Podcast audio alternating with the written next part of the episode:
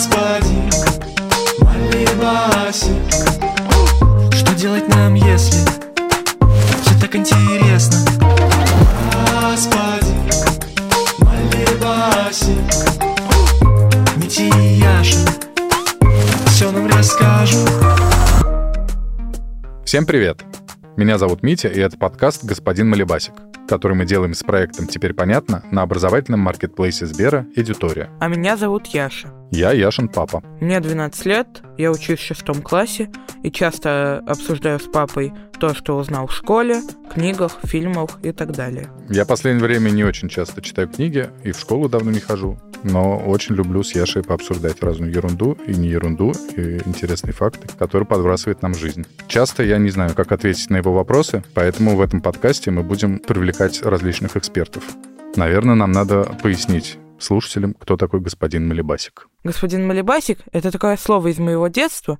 Раньше это был мой воображаемый друг, но теперь это просто такое слово, которое осталось у нас в семье. И когда мы выбирали название для этого подкаста, мы решили, что нужно выбрать что-то, что имеет отношение именно к нам и что не будет как-то очевидно.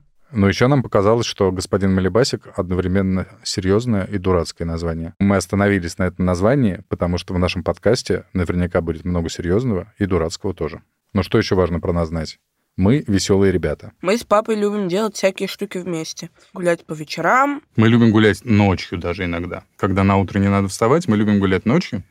Это очень приятно. Мы любим записывать музыку вместе. Да, Яша поет. Иногда мы записываем с ним песни и снимаем маленькие клипы. Вот недавно мы записали песню Never Ending Story, которую написал музыкант Лимал для фильма «Бесконечная история», и которую потом пели в нашем любимом сериале Stranger Things, или по-русски «Очень странные дела».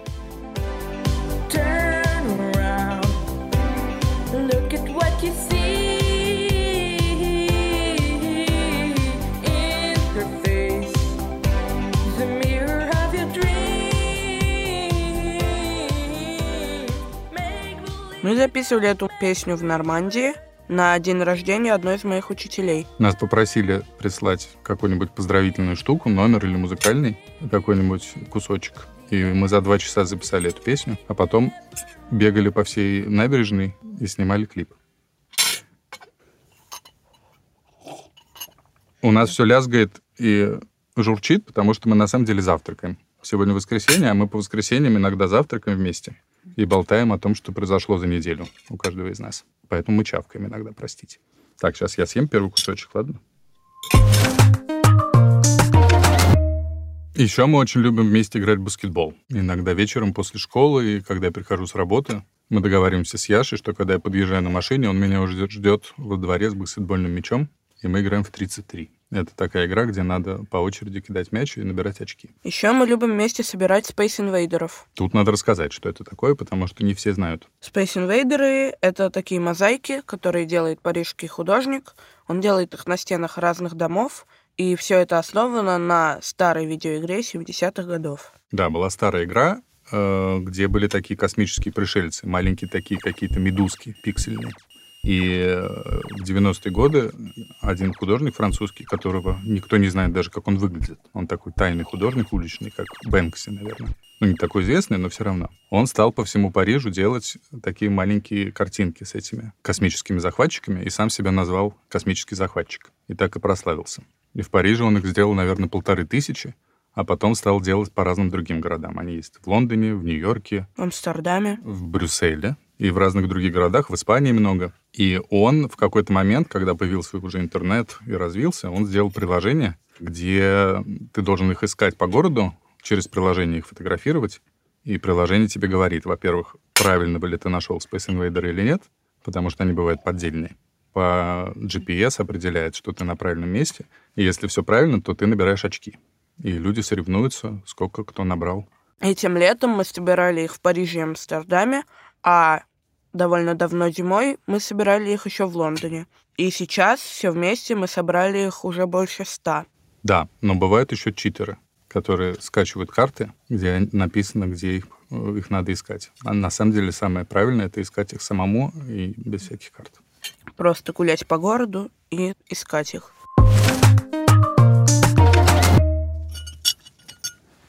Яш, передай булочку, пожалуйста, вот эту с корицей. Спасибо, дорогой. Ну что у тебя произошло за неделю? О, у меня за неделю произошло довольно много интересных событий, в основном натуралистических. Я, я же сделал фейспал. Я нашел богомола. Я был в подъезде у родителей и вышел на лестничную клетку и увидел, что на окне сидит настоящий богомол. Я не мог себе вообще представить, что в Москве можно встретить богомола, тем более э, просто в центре города и в подъезде. Не в парке, не в лесу, а просто в подъезде. Он довольно большой, длиной сантиметров 7, и я его положил в баночку и принес домой. Тебе понравился богомол, Еш? Нет. Почему? Это, конечно, все очень хорошо, но ты слишком за нем зациклился.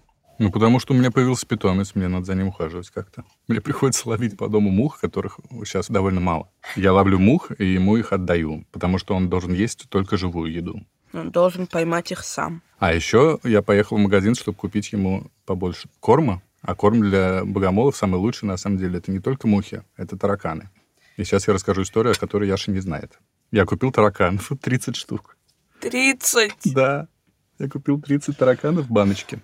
И мне сказали, что можно открывать баночку, и богомолу в банку аккуратненько прикрывая крышечкой, одного-двух высыпать. И я это сделал, но у меня случайно крышка немножко отошла. И, во-первых, у богомола попали примерно 20 тараканов, а еще 10 упали на подоконник. О, Господи! И разбежались, да. Это было ужасно. Ты их поймал? Я их поймал, кого-то пришлось, к сожалению, прибить, потому что они разбежались. Мы потом еще полчаса, наверное, искали по всем щелям, не сбежал ли кто-нибудь куда-нибудь. Но вроде бы мы всех поймали. Так что все в итоге хорошо. А в школе что-нибудь было интересное? Да, у нас появился новый предмет химия. Ну, мы с тобой уже занимались химией. Для меня это не абсолютно новый не новый предмет. предмет. Мгм. Несколько лет назад на Новый год папа мне подарил подписку на такие химические наборы, которые приходили раз в месяц. Мы смешивали какие-то жидкости, они меняли цвет. Где-то мы поджигали какой-то порошок, он принимал форму. Где-то мы смешивали жидкости с порошком, и они превращались в твердую субстанцию. Очень много всего разного. Да, но тут надо сказать, что мы с Яшей оба ничего не понимаем в химии. Абсолютно. У Яши ее просто не было еще в школе, а у меня она была такая... В общем, я туда не ходил. И ничего не помню. И когда я делал эти наборы, я ничего не понимал, что происходит. Просто действовал по инструкции. А там написано было на инструкции. Посмотрите, как прекрасно сульфат калия э, реагирует с каким-нибудь гидрокарбонатом натрия. И какая получается прекрасная, красивая, яркая какая-нибудь вспышка. В общем, на уроке химии, так как он у меня уже сейчас начался, нам давали какую-то бумажку с рецептом, в котором некоторые ингредиенты были спрятаны. То есть нам надо было самим путем экспериментов выяснить, что туда надо поставить. Судя по первому уроку, мне будет нравиться, но я очень жду одной определенной темы. Это пластик.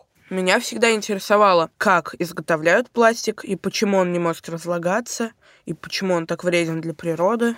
Я не очень много знаю про пластик, но когда-то один мой знакомый ученый сказал мне, что пластик получается из нефти, а нефть делается из костей динозавров. Что все живые организмы, которые когда-либо жили, они как-то все перегнили, и из этого получилась нефть. И наш бензин — это кости древних динозавров. На меня это произвело большое впечатление. Ну, ты уверен, что правильно Но все мне это просто запомнил? нравится. Мне это нравится, что в моей машине кости динозавров. Ну, я в этом не уверен, пап. В смысле, ты не уверен? Мне ученый сказал. Ну, может 20 быть, лет назад. ты немножко забыл, что тебе сказал какой-то там ученый 20 лет назад. Ну, раз ты мне не веришь, мы можем проверить Как? эту информацию. Но мы можем позвонить, например, одному знакомому химику. Уж он-то знает, болтается ли у меня в машине кости динозавра или нет. Я думаю, он знает, что не болтаются. Ну, давай проверим. Давай.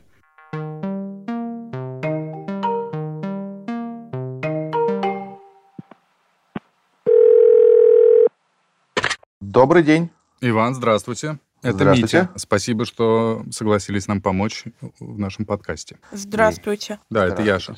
Здравствуйте, Яша. Мы вас представили как химика, но я знаю, что это очень общее название. Может быть, вы расскажете немножко о своей специализации? Я преподаю физическую химию. Это раздел химии, который отвечает за грубо говоря, математические закономерности, которые описывают химические реакции, э, если в первом приближении, а если чуть уже, то я занимаюсь химической кинетикой. Э, Это наука о скоростях э, химических реакций, э, опять же, в первом приближении. А если более точно, то это наука о том, как определять механизмы химических реакций. Здорово. Я сам занимаюсь очень активными частицами. Я их замораживаю и свечу на них светом. Ничего себе. Сначала рентгеном, а потом светом. Вот. Класс. Мы в этом ничего не понимаем, но звучит очень интересно. А, Иван, у нас такой вопрос. У нас тут вышел спор небольшой с Яшей. Мы обсуждаем, как делается пластик, из чего и каким образом. Мгм. И я ему рассказал свою теорию, а я вообще ничего в этом не понимаю. А Яша мне не поверил.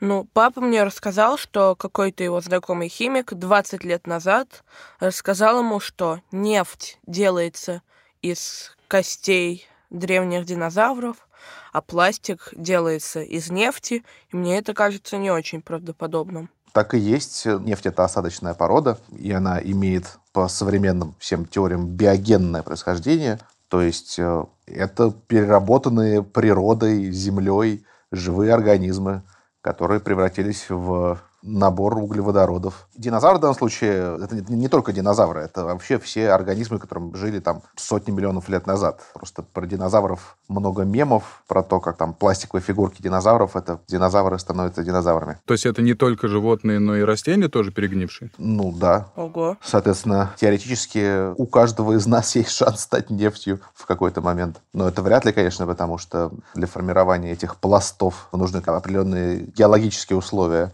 А пластик делается из нефти? Сейчас есть э, разные источники получения. Это не только нефть. Изначально это действительно из нефтепродуктов все получалось. Нефть — это очень-очень много разных веществ. Их разделяют на нефтеперерабатывающих заводах по их свойствам. И потом получаются разные нефтепродукты из отдельных э, частей, которые выделяют. Там не только, кстати, из нефти, и из газа тоже природного получается, соответственно, таким образом пластик. Полиэтилен получается из этилена. потому Что поле это много. То есть это много этилен. А этилен получают из нефти в том числе. Ого. Вот. То есть получается, что в баке моей машины не только трицератопсы болтаются, но и, возможно, мой прапрапрапрадедушка какой-нибудь. Ну, это вряд ли, потому что все-таки люди появились сильно позже на Земле, поэтому те залежи нефти, которые мы используем по возрасту еще до людей, но если представить, что там через много миллионов лет, сотен миллионов лет еще будут существовать люди в каком-то виде, то это теоретически в будущем возможно было бы, да. То есть мои праправнуки будут ездить на моих прапрадедушках. Ну, прапрапра. Ну, в принципе, это возможно, да. Класс. И у нас еще был один вопрос, а почему пластик не разлагается? Из-за этого он так вреден для природы, его так много, его сейчас стараются ощущать. А почему он не разлагается? Пластик бывает очень разный. Пластик бывает такой, который э, просто разлагается в природе без остатка. Слово пластик само по себе, оно говорит не столько о составе, сколько о свойствах материала. Пластик по-английски это просто пластичный, буквально. То есть это вопрос в том, как можно с этим материалом работать, чтобы делать из него изделия. Мгм. То есть то, что поддается деформации легко. Да, да, да, то, что Можно мять. Да, ну, собственно, пластиковые изделия так и делаются. Их э, выдавливают, их э, льют и потом охлаждают, их давят, ну, в смысле, материалы так, чтобы получилось то, что нужно. Поэтому нет какой-то принципиальной проблемы сделать такой пластический полимер, полимер — это очень-очень длинная молекула, чтобы он целиком разлагался в природе. Ну почему же тогда все так не делают? Ну, потому что, разумеется, если вы сделаете что-то, что легко разлагается, у него уменьшается долговечность, стойкость к температуре, стойкость к действию света солнечного. Пластиковые игрушки могут жить очень долго, при том, что там их бьют, кидают и все остальное. Мировая промышленность производит столько пластика, который вообще не попадает нам в руки, как потребителям, там, для строительных целей, для промышленных целей, чего угодно, транспорт, упаковка, что нет ресурсов промышленных, чтобы все это переработать, даже если это можно сделать. И все свойства пластиков, получаемых из нефтепродуктов, которые делают их недорогим, удобным материалом для производства кучи вещей, вот ровно все эти же самые свойства, они делают пластики плохим материалом для окружающей среды. Конечно, главное, что мы можем сделать для того, чтобы пластика на свалке было меньше, это давить больше на гигантские корпорации, чтобы они меньше его производили. Но все-таки сейчас люди стараются меньше пользоваться пластиком. Я очень хорошо помню, как 20 лет назад по всей Москве летали пластиковые пакеты, потому что люди просто их везде бросали и ничего с этим не делали. Сейчас люди стараются брать меньше пластиковых пакетов э, в магазине, люди стараются их использовать по много раз. И вот это вот очень важное преимущество того же самого полиэтилена. Полиэтиленовый пакет действительно можно использовать много раз. Все эти вещи, они улучшают маленькую среду вокруг нас. И это прям можно видеть, как это меняется. Ну что, спасибо вам большое. Я думаю, что вы наш Да. спор с Яшей разрешили. Большое спасибо. До свидания. До свидания. Я был прав, Яш. Да уж. Ты как будто расстроился, что проиграл спор. Да нет, нет, я ничего не расстроился. Ну, я, конечно, убедился, что это правда, но это как-то очень странно. Не похоже на правду. Да, ну что, из каких-то древних останков природы получилось что-то, чем мы пользуемся каждый день. И даже не задумывайся о том, из чего это сделано. Да, это удивительно, действительно. Так, Яш, мы доели все булки. Нет. Да, я думаю, что нам пора уже двигаться дальше. Ну что, всем пока, услышимся через две недели. Еще я хотел напомнить, что наш подкаст сначала выходит в приложении «Гусь-Гусь», а только потом уже на всех остальных платформах. Это правда. Этот подкаст мы делаем вместе с проектом «Теперь понятно». В «Гусь-Гусе» часто объясняют разные сложные вещи. Биологию, археологию, историю, лингвистику и физику так, чтобы было понятно даже тем, кто все забыл или еще ничего об этом не узнал. Создателям теперь понятно, это тоже очень важно. На странице проекта на маркетплейсе Сбера «Эдютория» теперь есть курсы для тех, кто учился в школе очень давно и хочет вспомнить, что к чему. Там можно найти лекции по русскому языку, литературе, шахматам, стереометрии и экологии. Мы благодарим редактора Анну Шур, звукорежиссера Алексея Воробьева, композитора Дмитрия Гудничева, расшифровщика Кирилла Гликмана и фактчекера Михаила Трунина. Всем пока, до встречи через две недели. Всем пока!